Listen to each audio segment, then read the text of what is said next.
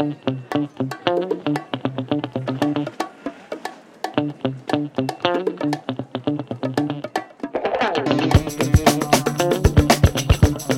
género de terror, podemos decir, que quizás sea uno de los más menospreciados. Películas demasiado previsibles, sagas infinitas explotadas hasta el máximo, cine desagradable de ver. Las películas de terror han entrado en una especie de espiral comercial con sagas de películas taquilleras de gran presupuesto que lo único que buscan es deleitarnos con sustos y efectos especiales. Ojo que esto no es una crítica. En este podcast nos reconocemos máximos fans de la noche palomitera con película de terror. Pero es precisamente esta fórmula la que también utilizaron directores y productores para crear sagas que todavía hoy en día se siguen explotando, aunque en estos casos sí que nacieron del terror de bajo presupuesto. Destacan las sagas La Noche de Halloween de John Carpenter, Devil Dead de Sam Raimi, La Matanza de Texas o Viernes 13 todas ellas con presupuestos menores al millón de dólares y que han superado los 40 millones de recaudación en las salas. El cine de terror de gran presupuesto es rentable, pero si aún encima utilizas actores poco conocidos, escenarios sencillos y un, guion potente, lo es todavía más. Y es este último aspecto, el guion, sobre lo que pivota el cine de terror de bajo presupuesto. El caso más conocido y de los más rentables fue en 1999 con la película El proyecto de la bruja de Brer, que con tan solo 60.000 dólares recaudó la friolera de 257 millones. Con la saga Paranormal Activity podría parecernos una broma, pero es que con un presupuesto risorio de 15.000 dólares consiguieron recaudar 193 millones. Y si hablamos de recaudación, sagas y bajo presupuesto, no podemos evitar hablar del director James Wan, creador de la emblemática Saw o Insidious. En España tenemos el caso de Rec, dirigido por Paco Plaza y Jaume Balaguero, que han hecho una de las sagas más rentables de la historia del cine en España, con una recaudación de 32 millones. Pero ¿qué ha cambiado en la última década que hace que Rayos y Retrócanos esté contento y entusiasmado con el tema del episodio de hoy? Pues que últimamente están creándose películas de terror de bajo presupuesto con una calidad y realización y guion muy cuidados y que se alejan del formato saga y recaudación masiva. Es el caso de la premiada en y Cannes, It Follows o más recientemente la francesa Crudo. Ya no son las grandes producciones de famosos directores de terror los únicos reconocidos y premiados, sino que directores con pequeñas producciones como Jordan Peele con Déjame salir y Ari Aster con Hereditary han conseguido colarse en premios internacionales de gran nombre. Hoy hablamos del cine de terror de bajo presupuesto porque se está viviendo una época dorada y precisamente una de las primeras en este movimiento, It Follows, es una de nuestras favoritas. La comentamos esta y otras más en Rayos y Retrócanos, el podcast. Comenzamos. Bueno, Ángel, hoy tocamos uno de tus temas favoritos. Yo creo que todo el mundo sabe que a Ángel Rey le encantan las películas de terror. Siempre lo demuestra en, casi todos tus podcasts, en nuestros podcasts. Aparte, estos últimos has hablado mucho de pelis de terror. Ah, sí, correctamente. A ver, teniendo en cuenta que he pasado por el Festival de Cine Fantástico y de Terror de Viena, pues oye, es un punto. Pero además es que en el primer podcast ya estaba hablando de Maligno, una película de James Wong, precisamente de bajo presupuesto, que es que es increíble esa película, porque terminó la película y yo sentí, uff, eh, me ha gustado, pero pasó el tiempo y me gustaba mucho más. También con cierto homenaje a la serie B, pero el planteamiento inicial en el que nos traes aquí realmente es que me encanta, porque mm, tenemos ahí una de las, o sea, tenemos sagas que son increíbles, que nos presentas aquí, eh, Halloween, La Matanza de Texas, es que, por ejemplo, yo que no soy muy tampoco ni de Paranormal Activity ni de Insidious, pero reconoces la calidad en ellas. So, que Hombre, es que eso, qué emblemática, un cuarto únicamente, bueno, unas escenas de flashbacks con dos actores, que no tienes que tener actores reconocidos y con un guion macabro, y ahí le sacas mucho partido.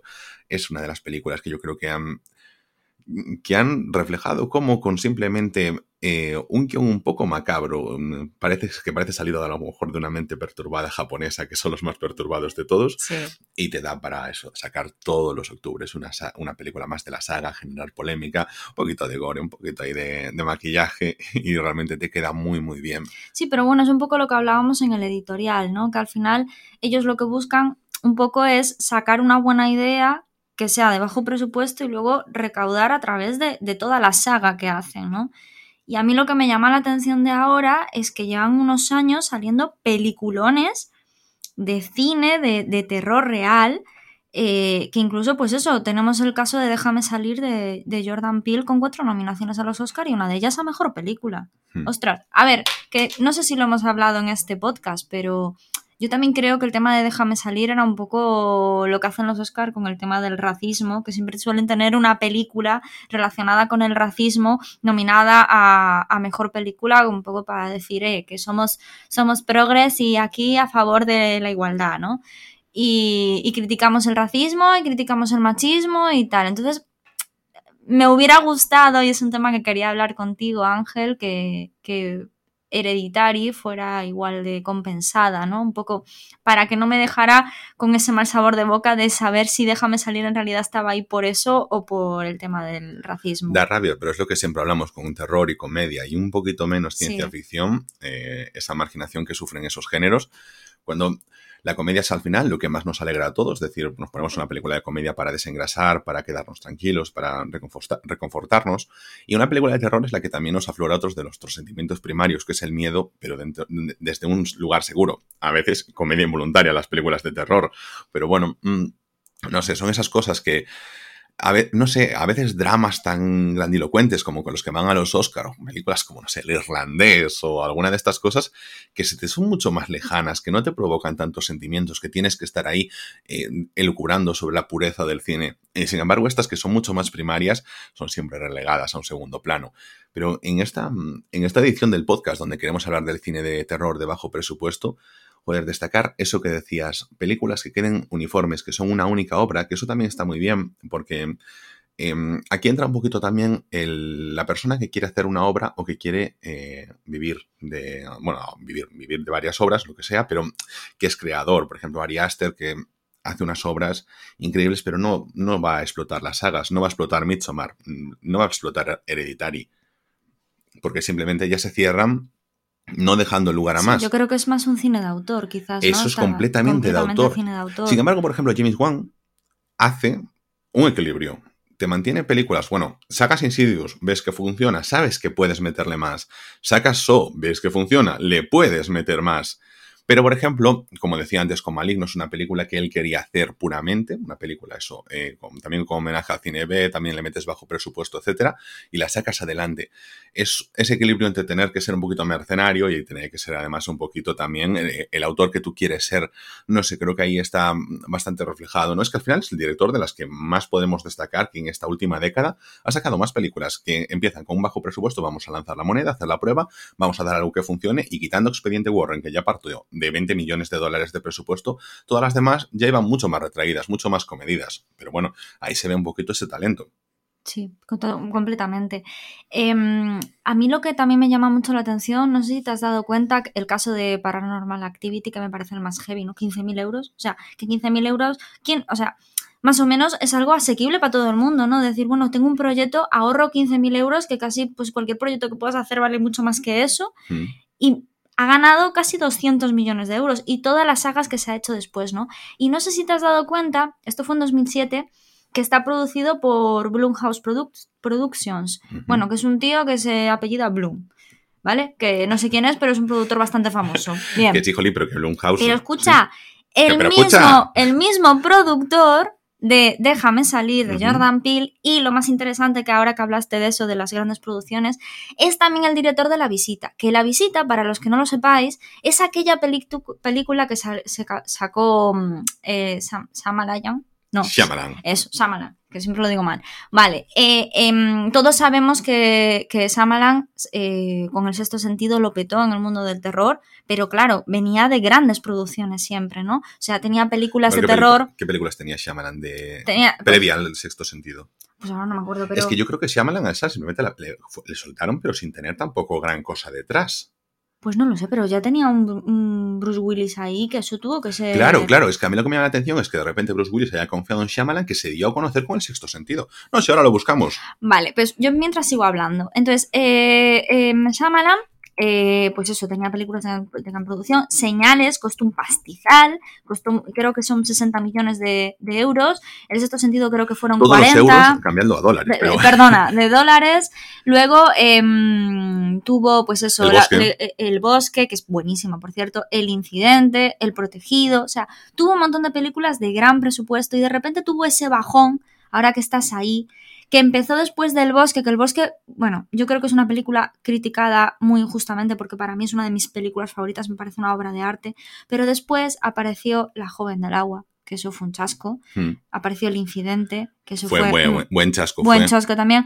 Pero luego salió aquella cosa horrenda que fue Airbender, el último guerrero. Pero tú qué cosa y horrenda After tienes? Earth. ¿Qué tienes que decir tú de cosa horrenda si tú no has visto Airbender? Sí, sí que la vi. Airbender no la viste, ¿qué dices? Sí, sí que la vi, lo que pasa es que me dormí a la mitad. O bueno, te dormiste a la- cuando dice la mitad quiere decir los cinco primeros minutos. Y After Earth, que es esa peli con el hijo de Will Smith y Will Smith como protagonistas, que es como un yo mime conmigo Pero es que en toda regla. Era tan desastrosa que hasta tuvo que, o sea, pidió disculpas. Dijo, mira, esto fue un Fue- despropósito. horrible, un despropósito. Entonces, a partir de ahí, es como que fue en 2013, como que ya llevaba unos años acarreando fracaso tras fra- fracaso, Shyamalan, y de repente, eh, como que desapareció un poco del mapa, ¿no? Hasta que Blumhouse Productions, la misma que digo de Paranormal Activity y la de Déjame salir de Jordan Peele, le da la oportunidad con un presupuesto muy bajo, creo que era un millón de euros o una cosa así, si no me, si no me equivoco. No, insisto en que son dólares. O sea, tenedlo en vuestra cabeza. Sí, sí, exactamente, porque yo siempre voy a estar durante todo el, durante todo el podcast. que a ella le Fueron gusta 5 millones de A dólares, ella le ¿vale? gusta mucho el dinero, entonces estás pensando en sus Exactamente, euros. exactamente. Entonces, fueron 5 millones de dólares. Le produjo esta película que fue La Visita, que para mí es una obra de arte. O sea, es una película de muy bajo, o sea, de bajo presupuesto porque 5 millones no es nada. Y de repente sacó una película que, que realmente tenía un guion maravilloso. O sea, yo me acuerdo en la peli estar riéndome en el cine y estar muriéndome de miedo. O sea, y dices tú, ha regresado. Y a partir de ahí fue cuando empezó a sacar de nuevo buenas producciones y volvió el, el Shyamalan que nosotros queremos y adoramos. A ver, buenas producciones. Has seguido. Múltiples muy buenas. Es que, ha a ver, Shyamalan, no por nada, pero, a ver, ha dicho, bueno, tenía lo del protegido, la gente quería seguir con esa historia del protegido, pues vamos a tirar de ella, porque hasta All no ha hecho nada nuevo, ha sido el, el- el múltiple y luego ha sido Glass. Y han sido peliculones. Es que sabes que a mí el protegido soy muy fan. Vale, pero quiero decir, o sea, tampoco se ha arriesgado con nada más. De hecho, esta All es la, la Pero última. bueno, que terror. ha sa- ha- me refiero que estaba medio muerto y que ha resurgido gracias Resurgido. resurgido gracias a que le han dado la oportunidad a través de sacar una peli realmente en la que hizo cine de autor, por así decirlo. Bueno, que y bien, bueno, quería pero- mencionar eso, que lo de Blumhouse Productions, pues pero es que está Blumhouse, joder, eh, está enfocado a traerte un nuevo terror que es mm, seguramente es muy paradigmático, porque vamos a hacer un episodio de podcast, ya lo voy a ir avanzando, de cine de terror de autor, donde va a estar muy presente Blumhouse, porque mm, es como que las épocas de slasher se han quedado atrás, aunque por ejemplo este, este propio mes vamos a tener de nuevo un Halloween Kills, pero son sagas ya establecidas y donde analizaremos en ese momento que ahora eh, este tipo de sagas solo se puede mantener si le aplicas un halo de brutalidad dentro de la violencia que tiene que no podías tener antes. Y ahora es como que, bueno, les dejamos un poquito manga ancha porque en Halloween se, se las traen con, con lo brutos que son. Entonces, pues dices tú, bueno, ok, pero es que si no, creo que ya no genera interés. Un, por ejemplo, un Selo que hicisteis el último verano no tendría sentido. Ahora, un Scream, no, no, no siguen saliendo ese tipo de películas porque han quedado muy atrás. O sea, la fórmula ya cansa. mm, yo, por ejemplo, las películas de bajo Y luego que te sacaban el Scary Movie riéndose de todas las películas de terror del año. Bueno, por Que es supuesto. que eso ya es como Es eh, verdad, es te- rizar el rizo. No, o sea, claro, es que tener un Scary Movie, o sea, te da a entender lo clichés que llegaban a ser esas películas en Mm. ese momento. Y, y- y si te fijas, las películas que tenemos ahora de bajo presupuesto, muchas de las que mencionas son unas películas muy interesantes, pueden ser mejores o peores, pero con, con un buen punto de partida.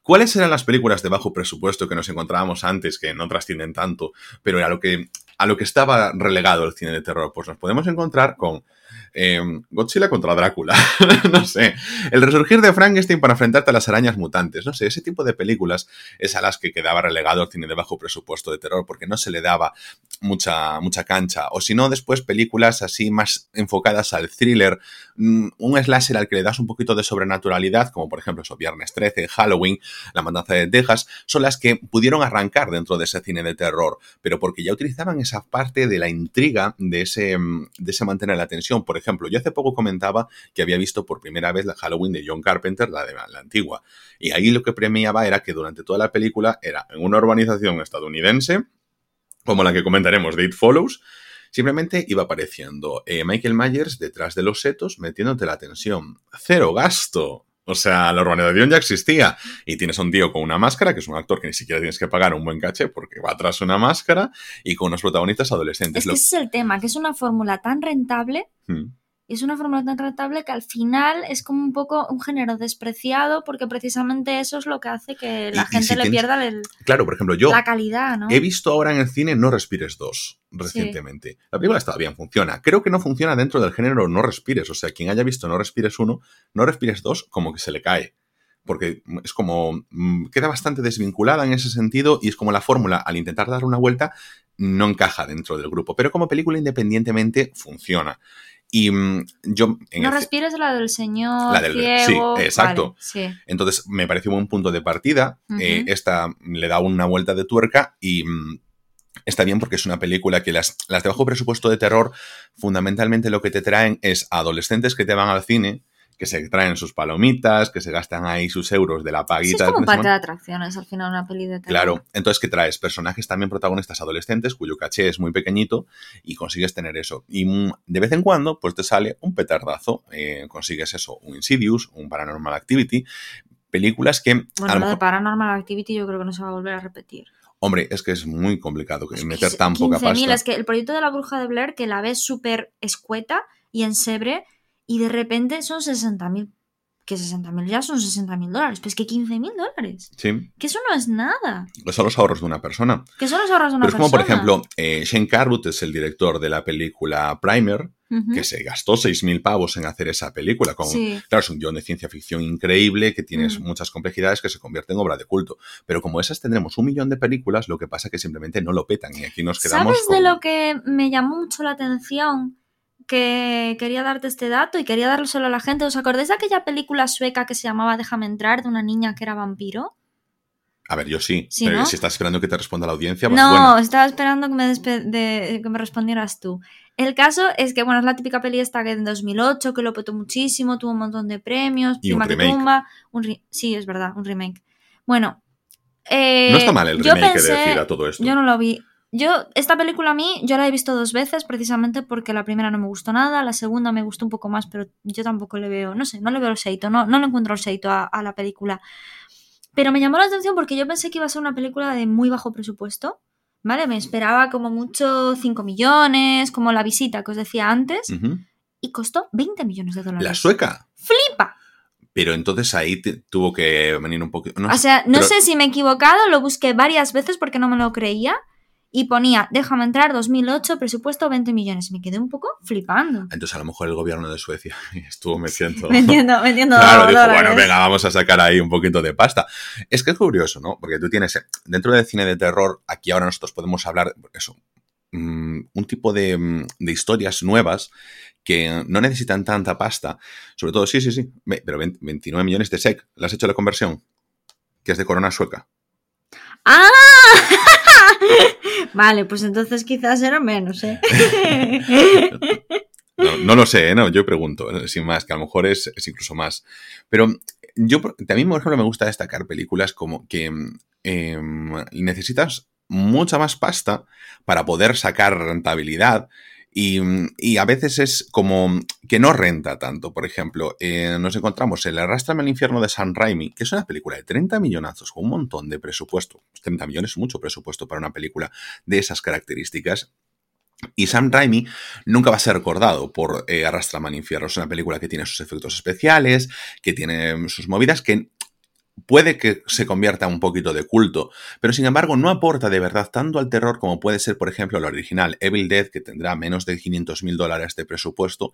Y bueno, aquí podemos ya llegar todos al punto de no se necesita mucho presupuesto para hacer una gran obra, en muchos casos, porque lo más importante es el guion, el guion simplemente es tiempo, tiempo que a lo mejor puede ser de los creadores, pero también hay que tener en cuenta una cosa, tú necesitas crear una iconografía, necesitas tener unos elementos, como por ejemplo hablábamos cuando hablábamos de la casa de papel, que te mm, den ese plus de, ostras, esto tiene fuerza, esto tiene potencia y esto después pues puedes vender, por ejemplo, la máscara de Jason Burgess, pero que son, por ejemplo, en la primera película no la encontrabas.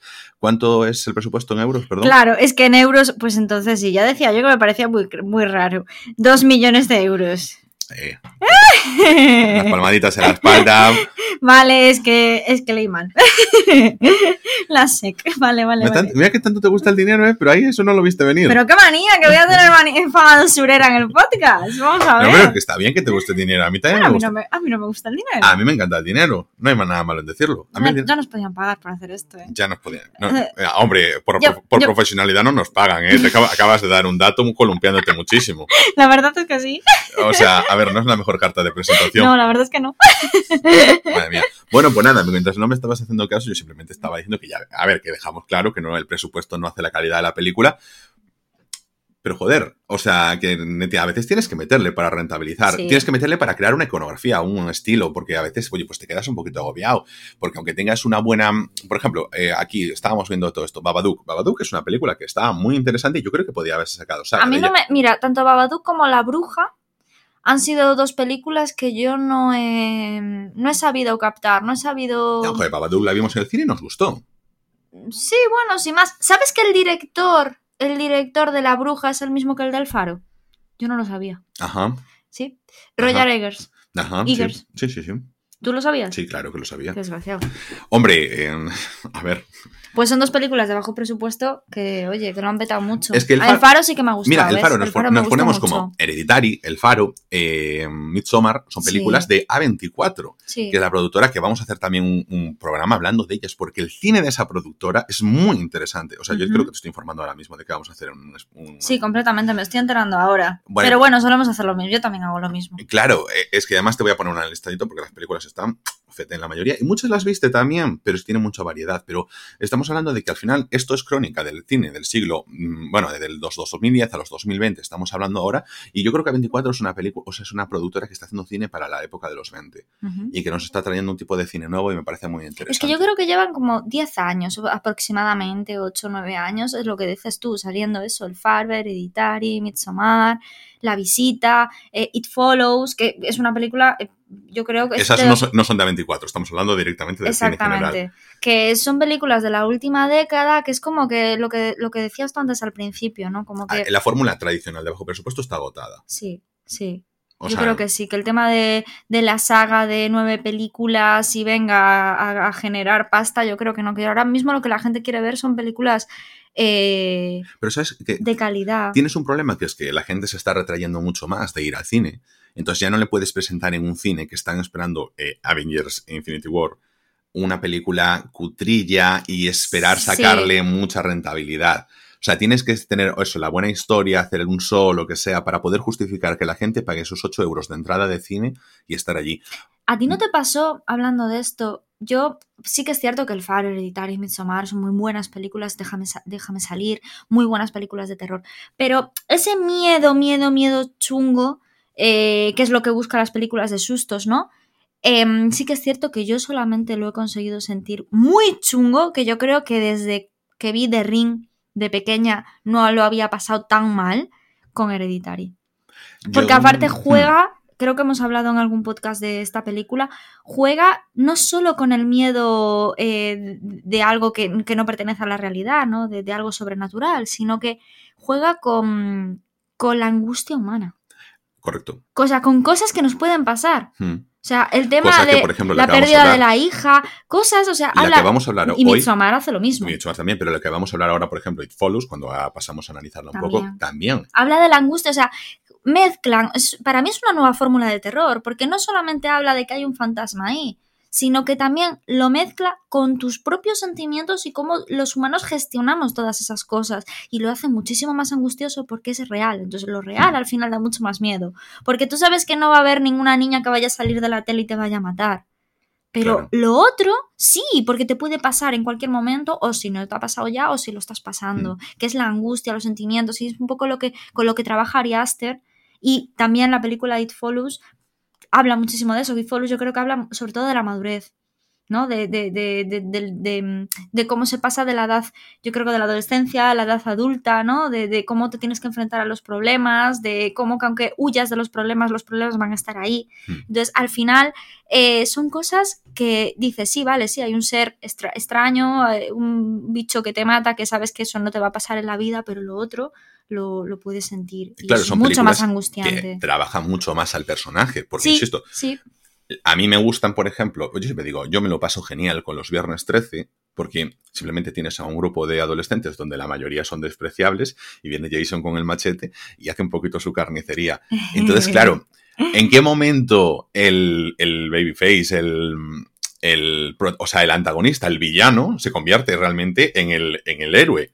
Porque si tú empiezas a empatizar con Jason, en plan, mata a esta gente, o a ver de qué forma lo matas, pues la película ya coge otros matices. Entonces tú ya lo disfrutas. Es una fiesta. La fiesta de los adolescentes en el cine es un momento disfrutón. Sí, lo que decía al principio en el editorial, ¿no? Que no criticamos tampoco eso, porque somos los primeros que lo disfrutamos. Claro. Y es un poco ser eh, lo que hablamos, lo que hablamos siempre, no vamos a ser puristas y culturetas. No, concho, hay momentos para ver una película es blockbuster, hay, un momen- hay momentos para ver una película de autor, hay momentos para todo, que no tenemos que ser aquí estar viendo Exactamente, Eh, pero yo creo que eso es lo que Tar- Tar- Tarkovsky todo el puto rato. Eso es lo que también te retrae en el cine de terror para poder crecer, que está como, eso es muy para el pueblo llano, para los adolescentes, es, estaba muy enfocado a eso. Mm. Y aquí ahora de repente te sacas eso, el, em, eh, uf, a ver cómo se llama, el Mitchell, nuestro amigo David Mitchell, o cómo es el nombre completo del director de It Follows, anda, dímelo por ahí. Tenemos aquí It Follows serio somos. Menos mal que preparamos los podcasts, porque No, no, si no pero esto sería Como, muchísimo sí, más. David Robert Robert Mitchell. Es que no me Mitchell. salía el Robert, ¿sabes? Es que son, es David, Robert y Mitchell. Mitchell también es un nombre. ¿Cómo? Es que, a ver, así no puede A ver, ser. es que ya sabes que los americanos son mucho de nombres compuestos. No, pero que de, de- joder, es como si Como por ejemplo el protagonista de este podcast, ¿eh? que tiene un nombre compuesto que nunca quiere decir. Lo podría decir, Puedes, dilo. lo digo. Sí, dilo. Es Ángel. Pero es que nunca cuaja porque nadie lo, llama, nadie lo sabe y nadie lo llama así, pero bueno, ya lo conseguiremos. Vale, si no te preocupes, si la audiencia responde, pues lo puedo decir. Pues eso, los americanos y Ángel Pero Rey. es que vamos a ver, es que joder, no, pero no me, no me jodes, como si tú te llamases Ana y de apellido te llamases eh, Estefanía. Pero es David Robert Mitchell, Mitchell es nombre. Entonces, claro, yo aquí me confundo. No es porque tenga dos nombres. Ah, ya. Ah, ahora caíste, ¿no? Sí. Lo que pasa es que como tú estabas con la alegría de Claro, poder de, decir... con- de contar tu nombre compuesto. Es que siempre que lo puedo lo intento. Ya, claro, lo que pasa es que no, no cuaja. Ay, ojalá que en Twitter empecéis a llamar por favor, me haréis tan feliz. Sí, pero yo creo que no va a pasar. El caso es que aquí, este tipo de películas, donde tú exploras un poquito más el tema del personaje y ya no es la cosa de viene el villano. Ah, Y también, por cierto, en el villano, que muchas veces la gente, o sea, no se paran en las películas, simplemente es en, en las consecuencias de que aparezca ese villano. Y, y nada, está la huida hacia adelante, todas esas movidas, que es muy fácil tenerlo dentro del cine de terror, porque no, no es más que una persecución. Y, y te pones en una situación en la que a lo mejor lo resuelves con flashbacks, en la generación del villano, lo que sea, pero no le das esas escenas como, por ejemplo, hablamos en It Follows, que el personaje se pone a reflexionar sobre su vida, sobre sus sentimientos, sobre el agobio, y además a veces ni siquiera tiene que hablar, tú lo ves. Y luego, por ejemplo, si tenemos otras películas, no sé, em, pongamos una de estas, em, mira, por ejemplo, Annabelle, que es una película que le metes mucho presupuesto, estás explorando la saga de It Follows como el universo, lo cual me parece muy bien. Anabel, porque ¿sabes que ha sido del universo de James Wan ¿Mm? la que menos presupuesto ha tenido? Es que, bueno, es que, a ver cuánto decíamos que tenía ahí de presupuesto, Annabelle, nueve millones. Mira, eh, 6 millones y medio. 6 millones y medio. Sin embargo, todo el mundo de, de, mm, Expediente Warren tiene 10, 20, 30 No, millones. Expediente Warren 1 eran 20, 20. 2 40 y 3 40 también. Exactamente, o sea que es la película de las más rentables porque eh, recaudó 257 millones de euros, de dólares y solamente le costó seis y medio. Claro, pero Entonces está... vamos. Bueno, está bien, pero quiero decir, o sea, es una película que para mí no aporta. No me aporta, no, no aporta a nivel de película porque no. Y sí que te crea iconografía, ¿eh? y quizás no, no, creí, yo creo que no, cre- no pensaban que, que, Que iban a recaudar tanto. no. no, pero por ejemplo, eso está muy bien porque tú has hecho el eh, expandir el universo de Expediente Warren. Porque también tienes, por ejemplo, La Monja. Sí, Entonces, pues tú vas creando así películas. que la intenté ver tres veces, por cierto. Pero, claro, pero es malísimo. tú simplemente vas soltando, le metes menos pasta, tú tienes una franquicia principal y vas soltando menos pasta para que, que alguna Sí. peta, perfecto, te, met- te metes un AIDA de siete vidas. Sí, es que consigues arrancar con eso. Y eso está bien, joder, porque el terror, al fin y al cabo, es como que los últimos, yo siento que los años eh, entre los 2000 y los 2010 fu- fue muy precario.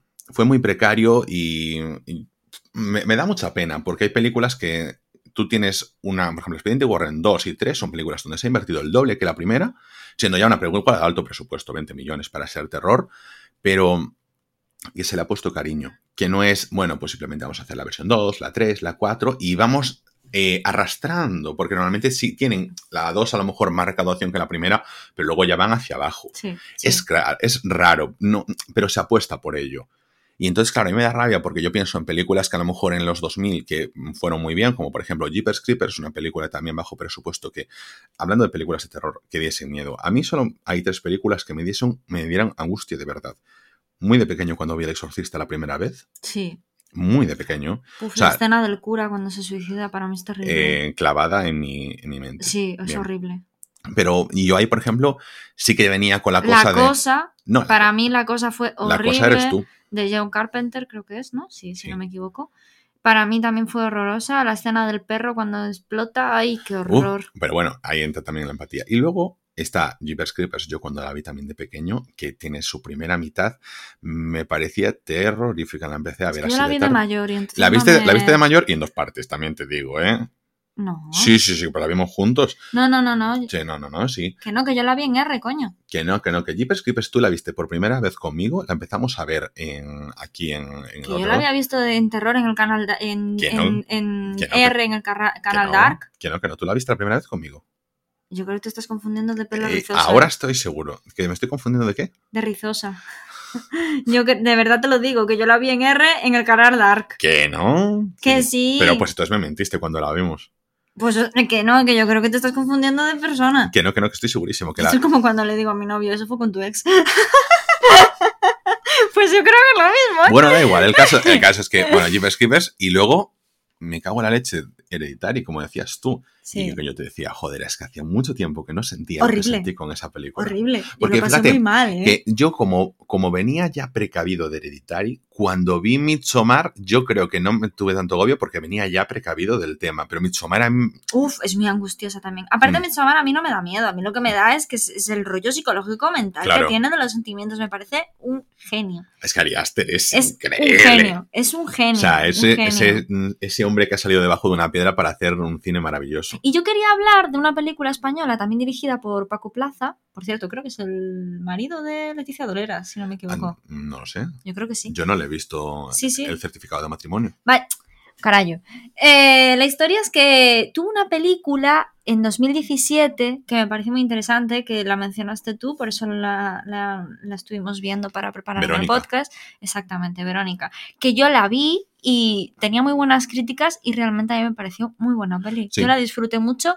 La escena de la niña con la boca abierta es tremenda, Pero fíjate que ahí lo que cuesta en esa película. es maravillosa. Genial, una chica como jovencita que Es maravillosa. Pues fue una película que costó, es un millón de dólares, o sea, un millón, ahora sí que son euros, Mm. y, y recaudó tres, Sí, pero tres- ¿sabes lo que pasa? millones y medio. Que aquí, aquí es otro apartado que podíamos meter. O sea, el terror en España de bajo presupuesto casi no existe. No, no. porque Las películas de terror en España. Es que hacemos casi todo comedia y drama. Sí, pero es que en película de terror, ¿qué pasa? Que en España, joder, el bajo presupuesto es relativo. Porque aquí las películas son de mucho menor presupuesto. Es que meterle dos millones a una película de terror o un millón a una película de terror, por ejemplo, y es mucha pasta. Cosa que en Estados Unidos, un millón, pues nada, se lo mete cualquiera, porque cualquiera dice aquí hay negocio y punto. Sí, Pero en España es muy complicado. sí. Entonces, claro, ahí es un... Yo entiendo, porque si tú metes terror o le haces o lo que decíamos antes en las películas de bajo presupuesto antiguas como Halloween, que es meterle un thriller donde tenga un elemento sobrenatural que lo convierta en terror, O si no, estás un poco vendido como tengas que hacer efectos especiales. Que yo sabes qué película pensé en, hablar de ella, pero que cuando busqué sobre ella no está dentro del género de terror y me llamó la atención. Funny Games de Michael Haneke. Em, Bueno, sí, y en cierto modo podría ser terror. O sea, a mí me A mí me parece terror y Sí. sin embargo no está catalogada como ello. Claro, porque al final es, lo, es un slasher. Es que es un Es slasher, que, sí. no sé, de, de- de esa forma tam- tampoco crudo, sin embargo, sí que está catalogada como película de terror Hmm. y me parece que da muchísimo menos rollo que, Claro. que Funny Games. Que Por Funny cierto- Games me- sí que realmente me parece. Isa Calderón de Deforme Semanal estaba comentando el otro día en Twitter que en la sala a la que fue a ver Titán hubo gente que sí se desmayó. En serio. Claro, tú Da, dices, da chungo. no, tú acabas de decir en serio, yo te pasé esa información y me ignoraste por completo. ¿Qué? Es que de verdad, es, es vez de sacar los trapos sucios, de verdad. Claro, hombre. A ver, anda, di. Que, eh, o sea, hay momentos que son, pero como crudo, ¿eh? Hay gente que en crudo que tuvo que parar la película, ¿no? O eh, que se la vio en su casita. Por A mí cuando me dijeron eso y luego vi la peli, es que tampoco... el no, pero quien sea aprensivo con el tema del dedo. ya, cuando está bueno. repecheteando. Claro, depende de lo aprensivo que seas con la sangre. Hubo un momento que la gente en el cine lo pasó mal cuando yo la vi. Sí. En Titán, sí. Por, por- Da, da más chungo que crudo? no, yo creo que no. O sea, pero yo no la tuve- viste con subtítulos, ¿no? eh, O- yo los subtítulos en inglés, sí. Ah, bueno. Por la película es en francés y en el Claro. festival los, pro- los proyectaban. Si era la película o idioma original inglés, sin subtítulos. Y si eran otros idiomas, subtítulos en inglés. Bueno. bien. Pero, mm, a ver, hay gente, en el cine, a gente lo pasó mal. Pero yo no lo pasé nada mal con eso, con eso. O sea, yo no lo considero terror. O sea, yo me meto aquí porque está como considerado terror por esa parte sobrenatural que tiene. Entonces, bueno, y que puede ser un poquito. Pero no, no sé, para el espectador a mí no se me hace terrorífico, para nada. Es una directora, ¿no? La Sí, de sí, sí. crudo. Julie, o sea, es que no Da- sé. Daco- Daco- eso. Ducournau. Exacto. Le Croissant.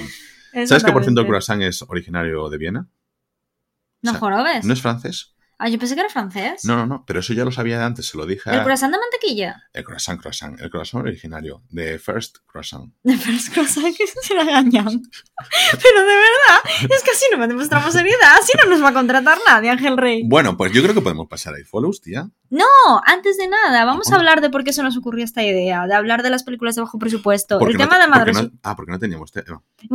El tema de Madre Oscura. Ah, ¿Te vale. acuerdas? Sí, hombre, sí, Venga, coméntalo tú. No, no, no, Toda la que coméntalo se lió. tú por- es que yo no me acuerdo muy bien. Sé que, a ver, Madre Oscura eh, es una película que durante el confinamiento, cuando fue todo lo del tema de la pandemia de coronavirus, eh, parece ser que justo estaba en algunos cines, ¿no? Si no, si no me equivoco. Es una película, pues eso, es una película de muy bajo presupuesto. Mira, Malilla. mala, eh, valió pues 66 eh, 66 mil dólares. Y bueno, es la típica película que hubiera pasado desapercibido, pero ¿qué pasa? Que como era la única que quedó, porque se paralizó el cine completamente, pues la gente cuando iba al cine veía esa película. Entonces lo petó en taquilla. Y claro, nosotros todos ilusionados la fuimos a comprar en Filmin, dijimos vamos a pagar porque esta peli tiene que ser la leche. Nos pareció Es que era una castaña. una castaña. No, claro, lo que O sea, pasa una es castaña, pero recaudó 4 millones, casi 4 millones y medio de, cuando, la gente de esta- dólares. cuando la gente estaba encerrada en su casa. Claro, y nosotros diciendo, hostia, lo ha petado, no sé qué, no sé cuánto. Pues no, en realidad fue que era la única que estaba en el cine y se aprovecharon, o sea, que le salió, vamos, redondo. Es que ¿cuánta gente habrá hecho dinero con el tema del COVID, eh? Manda Bueno, a ver, narices. Entonces, este, por el tema este, se nos ocurrió hablar Que de... sacaron 4 millones y tampoco... Bueno, eh, tú, yo, yo con 4 millones, Sí, bueno, pero no- dámelos a mí. Sí, pero no eres tú solo la que Volvemos a hablar la del dinero. Es que ves, ¿a quién le gusta el dinero? Que les costó 66.000. Que ya lo sé, pero tú tienes que dar de comer también a un equipo. Pero con los 66.000, yo entiendo que el presupuesto ya es contando con los, ¿no? Bueno, no lo sé. A no ser que tengan royalties y esas mierdas. Royalties siempre tienen, pero... Bueno, tío, pero, Pero la con, tienen- la tienen con los productores. 66.000 euros entiendo que es el presupuesto contando con los sueldos. Bueno, o a gente que a lo mejor ni cobró. Y 4 millones que estarán en las Maldivas y nosotros estamos aquí. ah, no, no, a ver, que yo no sé si estarán en las Y Maldivas. han hecho una mierda de película, porque... Son americanos, seguro Ay, que antes estábamos hablando. El proyecto de la bruja de Blair, tengo que decir que es otra de las películas que yo vi la primera vez y dije, ah, qué mierda. Y la apagué y la quité. Y luego otro día me la puse porque decían que era buenísima, que era buenísima, buenísima. Porque bueno, al final marcó historia en cuanto al cine de bajo presupuesto. Oye, la última escena es una de las que tengo marcadas en mi vida como de las peores de la historia. Que antes hablamos de la del exorcista, que Sí, hablé, yo, mencioné la cosa. Yo una de las escenas que tengo así grabadas en mi cabeza fue cuando te conocí. Bo- Sí, como película de terror, ¿no? Claro. Va, no, pero en serio, la última escena del proyecto de la bruja de Blair me pareció, o sea, tan bien llevado, tan bien. Es que es una película que en ese momento empecé, empecé a valorarla y me arrepentí de no haberla visto antes. Pero bueno, para la gente que lo sepa, que el tema de, de Madre Oscura eh, lo petó en el COVID, que nosotros no la recomendamos, la compramos en Filming para hacer un podcast especialmente hablando de ella, ¿no? Ah, sí. Sí, la habíamos comprado en Filming para hablar de esa y de otra, ¿no? Como hacíamos el formato antes. ¿Qué Pero pasó? Segura. Sí, ¿qué pasó? Que como nos pareció tan mala, dijimos que es que, es que esto no... Yo ya no me acuerdo, ¿eh? Pues sí, esto no tal, y al Yo final hablamos de otras. Que realmente. no, que fue así, Es que juega con mi memoria. Como yo tengo mala memoria, pues dice que se vio Jeepers Creepers antes, que sí. que Madre Oscura que le íbamos a ver. Yo, Es que, mira, el elefante de la familia soy yo, ¿dónde caso? pues la que tiene trompa soy yo. ¡Ay, qué horror! Ay, de verdad. ¿Cómo sí, se no- nota que estamos juntos, en- o sea, físicamente? ¿eh? Sí, es que se nota un montón cuando estamos. Es que estamos en el mismo. Me he venido yo de mi. de Sí, no, mi- tú sigue dando datos de tu vida personal, es que a No, nadie le claro, importa. o sea, bueno, ahora ya no vivo en el Pirineo. Es ya que- no me decir en dónde vivo, ¿veis? Pero es que te encanta, te encanta. Luego hablas de que la gente, pues que habla mucho, que cuenta su vida, que todo el mundo no se entera. Lo estás haciendo aquí en Bueno, podcast, delante de micrófono. En petit comité. petit Ojalá, ojalá Ojalá no. escuchar a mucha gente. Pero deja de contar tus historias. Bueno, vamos con It Follows, ¿no? Sí, venga, vamos a hablar de It Follows. Es que, jolín, It Follows, ¿eh? O sea, película de David Robert Mitchell, It Follows, increíble. ¿En qué año nos encontramos, Ana? 2014. Y este dato sí que está bien, no es como lo del presupuesto de. Claro, porque de déjame entrar. 2014 está en nuestro calendario, no está en el calendario asiático, ¿verdad? Bo, que serás desagradable. Pero como que desagradable, yo simplemente me intento... Bueno, metí la pata porque no, no leí lo de los SEC. Bueno, es que David Robert Mitchell, que es un director que a mí me gusta mucho, es lo que estaba comentando Ana mientras estábamos viendo la película, porque tiene tres películas, tres películas que para mí son un 7 y además son muy curiosas, porque la primera es El mito de la adolescencia, que es una película de 2013, por ahí, 2012. Luego nos encontramos con It Follows en el 14 y luego hace unos años sacó eh, Lo que esconde Silver Lake, que es una película que yo salí del cine diciendo no sé si me gusta o no me gusta. Como Que pudo, la mencionaste en este podcast. y que la mencioné Sí, en este podcast. sí, Pero la verdad es que me quedé bastante, me gustó, o sea, con el paso del tiempo dije, le, le cogí mucho cariño a la película y me apetece volver a verla, de hecho, y, y la valoré muy bien porque, porque sí que me impactó, me quedé con muy buen recuerdo. Y eso es también un- una buena ciencia, ¿eh? Poder salir del cine y decir, no estoy seguro de lo que acabo de ver, como cuando sale un coche raro. A mí me pasaba, por ejemplo, con, había un Nissan que salía y decía, yo no sé si me, el Juke, si era tan feo que me gustaba o no. El cactus, el Citroën cactus. Así ya sé que no me gusta. Ay, es horrible con esas cosas de, de plástico así Pero en es los que las, las laterales. las cosas de los laterales está bien porque te abren una puerta y tú no rayas el coche. Estamos entrando en un jardín, lo sabes, ¿no? ¿Por qué? Que no es ningún jardín, que tú abres la puerta y el cactus, pues no se te raya la puerta. Si te viene uno en el parking, pues no se te jode. Eso es verdad. Pues entonces es feo, pero funcional. Bueno, sí. Claro, como marujas yo. que somos. Tú no eres feo. Y ahora pensé que vas a decir, además disfuncional. No, es que yo no soy mala, eres tú. Bueno, bueno, yo soy pues nada. súper noble. Tenía, bueno, esta película, o sea, nos presenta a la, a la personaje protagonista, bueno, ya vamos a hablar de la trama principal. La personaje protagonista es una adolescente, eh, Jai, o sea, tiene, mm, bueno, Jay, mejor dicho, sí, tiene 18 años, ¿no? Y ella, pues aparece principalmente con el tema de que está con un chiquillo y, bueno, pues que empiezan a tener su, su buena relación sentimental ve que hay alguna cosa extraña en él, no, no tiene muy claro qué pasa por ahí, si es que tiene eh, tormentos del pasado, pero bueno, nada, que sea Tormentos del pasado. Tormentos. Diario de Patricia. Aquí Patricia Gastañaga. Era Patricia Gastañaga. ¿eh? No me acuerdo, yo nunca vi ese programa. Solo veo los sketches.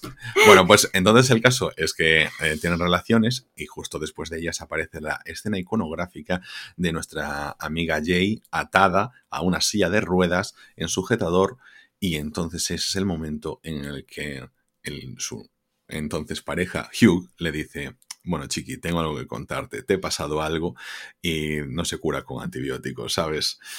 Resulta que hay algo que me persigue y que se transmite por contacto sexual. Cuando tengo relaciones, pues se lo pasa a otra persona. Y esa cosa que me persigue toma la forma del quien sea para conseguir acercarse a ti. De tu padre, de tu madre, de tu perro. Bueno, de tu perro no. Pero de cualquier ser humano para poder acercarse a ti.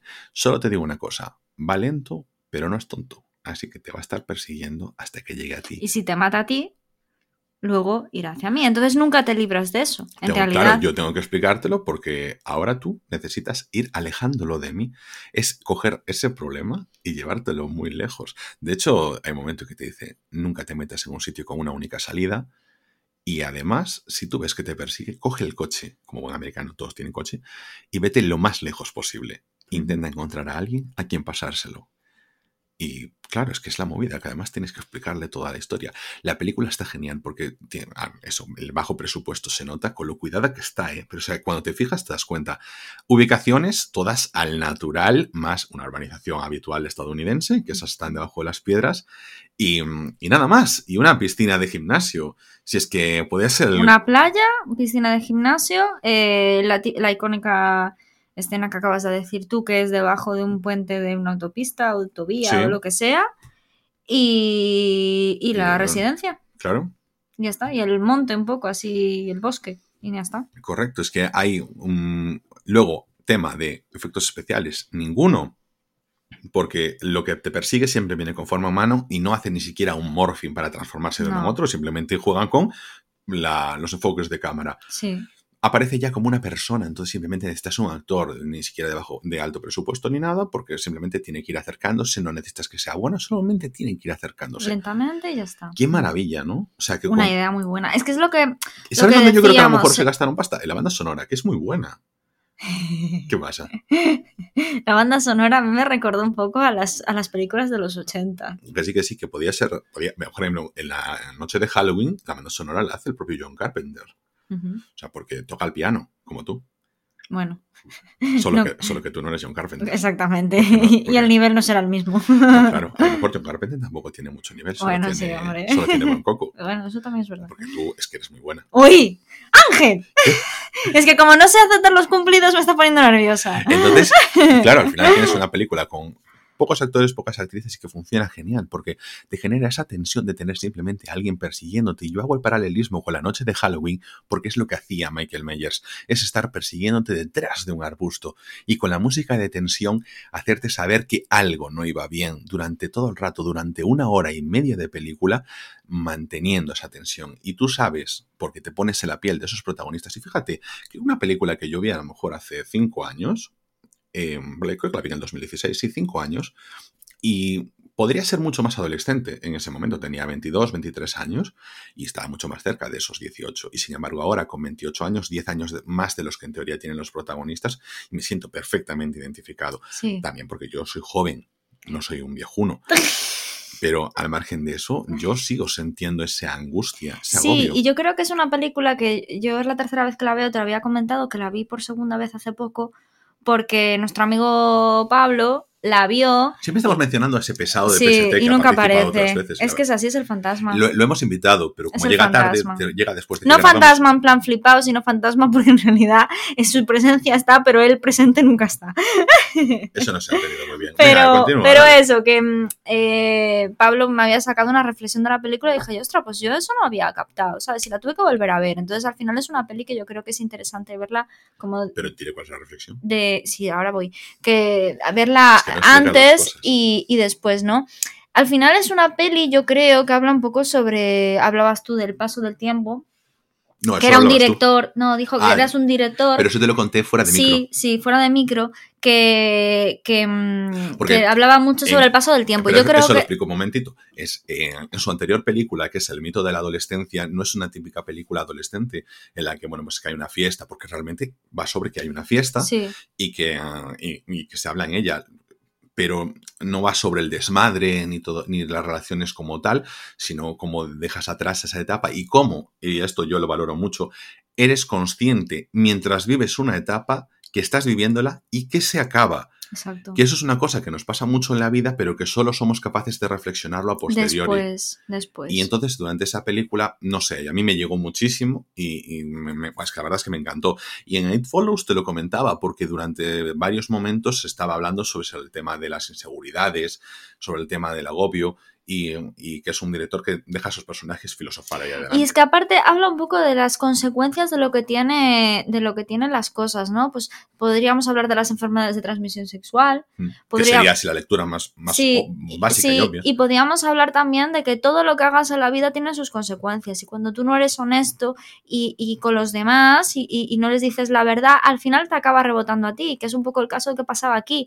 Que por mucho que tú te libraras y se lo pasaras a otra persona, si mataban a esa persona, iba a volver a ti. Entonces tú ibas a estar siempre en el problema y siempre ibas a depender del otro. Da igual todo lo que intentaras eh, pasárselo a otra persona. Y un poco el final de la peli, yo entiendo que es como que ellos asumen ese paso de ya no podemos estar pasando los problemas, ya no van a venir mamá y papá a sacarnos de los líos, nos tenemos que enfrentar nosotros. ¿De qué me vale pasárselo a la gente si total luego al final voy a tener que estar pendiente? Porque a lo mejor me despierto un día y, me despierto con el bicho dentro de la habitación.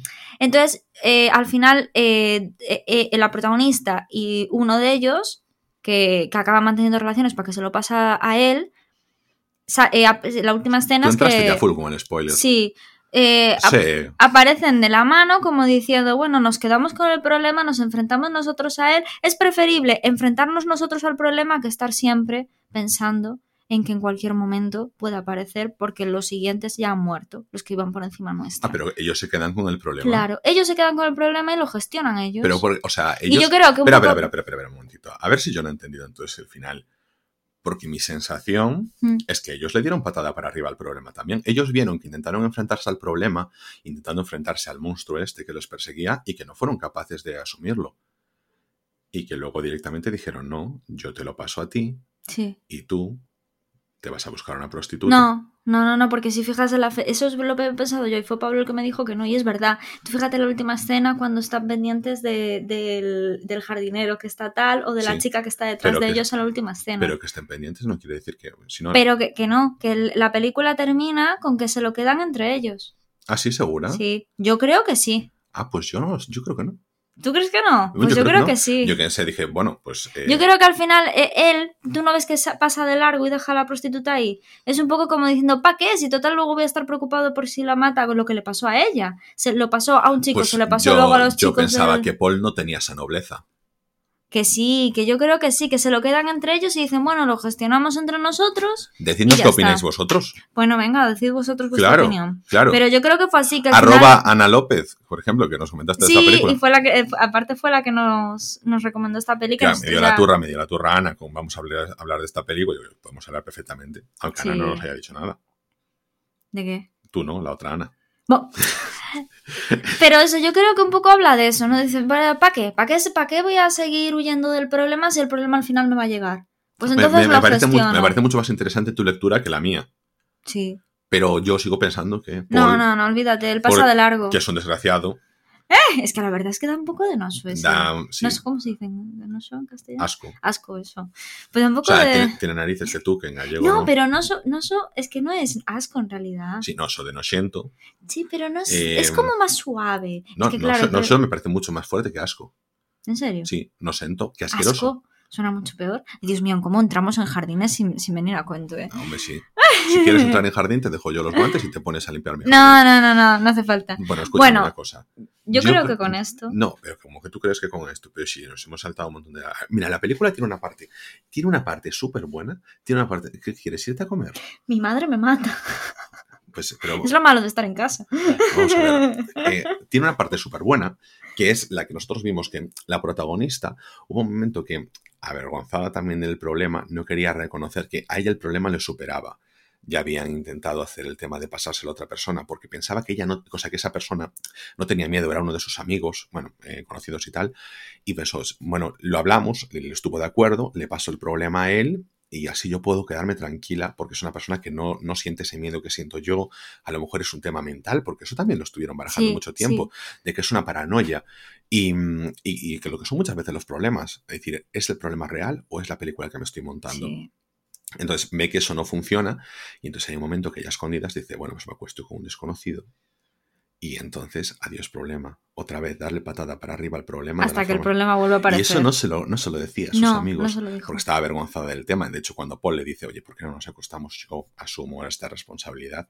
Ella se hizo un poco la digna, pero es que ya no lo tenía. Tiki tiki, ¿eh? Yo creo que no. No. Pero es que tampoco lo deja claro eso. No, no, no, no lo deja No claro. lo es deja claro. Yo insisto, ¿eh? Yo, bueno, eh, prefiero tu versión del final, pero yo creo que Paul dijo, bueno, ahora el plan es, yo me acuesto con Paul, Paul se va para llevarlo a una prostituta y que se vaya el bicho con un putero random. Entonces ya hay como más espaciado las distancias. Que no, que no, que no. Que olvídate.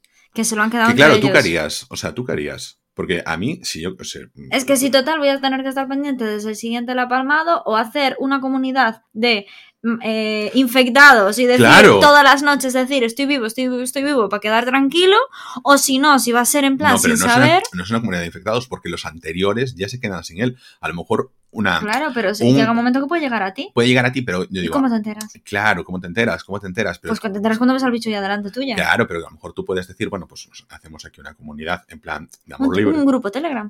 Como un grupo Telegram, joder. O sea, en plan, yo digo simplemente un grupito de personas a las que ir follando todas las noches. ¡Ay, por favor! Joder, pero te lo vas pasando y bueno, pues sabes que están vivos, son tus vecinos, una pequeña aldea en la que te los vas rotando para que el monstruo no dé llegado. Ay, por favor, me, No está estoy acordando de, ¿no? de la escena de Steve Urkel cuando tenía que hacer una... Es que, Esto bueno, va a ser lamentable. Sí, esto va a ser lamentable. Eh, una escena de Steve Urkel cuando tenía que, que hacer un campeonato de boxeo, y obviamente, claro, Steve Urkel eran flemillas y el tío estaba súper tal. ¿Y cómo decidió combatir al, al boxeador? Corriendo en círculos sin sentido, ¿sabes? En plan, ¡uh! y al final tiene- acabó mareando o sea, al otro. Esto solo tiene que ver en que va un círculo, nada sí, más. sí. Entonces me acabo de acordar de esa escena porque es maravillosa. Son, son tus cables conectando. sí, exacto. Vale. No, mal no, bien. ¿Cómo que bien? ¿En qué tendrá que ver con esto? Bueno, pues es una escena graciosa, le he mencionado. Perfecto. Tenemos que terminar, cerrar nuestro podcast porque aparte nos estamos pasando de tiempo como siempre, Ángel Rey. ¿Tú crees que nos estamos pasando de tiempo? Sí. Pues yo creo que vamos en el tiempo justo. No, en serio, que mi madre me escaralla. Pues nada, venga, pues hemos terminado este episodio por hoy. Bueno, esta ha sido un poco improvisado, un poco hogareño de más. No, Pero no, bueno. Que va a ser hogareño. Hogareño, sí, sí, sí. Nos lo hemos preparado con mucho cariño, nos ha gustado mucho el tema, eh, hemos visto los presupuestos de un sinfín de películas, espero que... Hemos hecho un buen Excel, ¿eh? Sí, el hemos hecho un buen Excel. Has hecho un buen Excel. No, entre los dos. Pero y sobre el... todo tú que has hecho, yo te he puesto las películas Bueno. y tú has pasado el trabajo. Sí, y he añadido, he puesto bien películas, ¿eh? Claro, claro, es que yo te y, valoro. em, A diferencia de. Pues yo creo que el repaso que hemos hecho es interesante, La la, reflexión que hemos hecho es interesante, ¿no? De todo el mundo del, del terror. Tendríamos que hacerlo también de la comedia porque es un género que yo creo que tengo bastante ab- abandonado, porque me Bueno, cuesta porque un poco. para payasa ya estás tú. Bueno, la historia. Eh, yo creo que con esto podemos eh, ir finalizando nuestro podcast. Pues ya sabéis que podéis contactar con nosotros en arroba retruécanos, la cuenta oficial del podcast en Twitter. Y nosotros nos veremos aquí mismo en siete días en Rayos y Retruécanos, el podcast.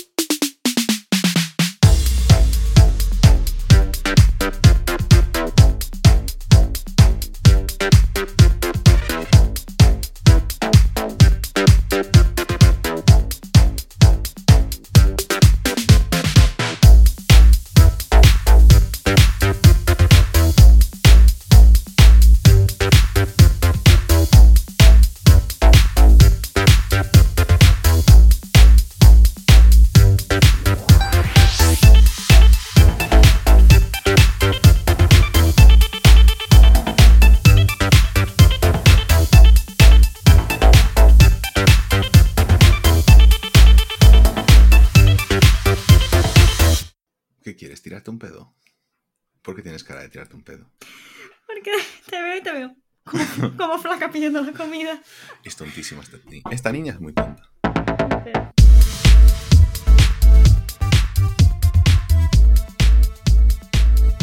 Y lo de. Ya, da igual. Da igual. Ah, Guillanita. Venga, ahora, coger los barcos. Sí, porque mi madre me escaralla. Sí. Ay, Dios mío.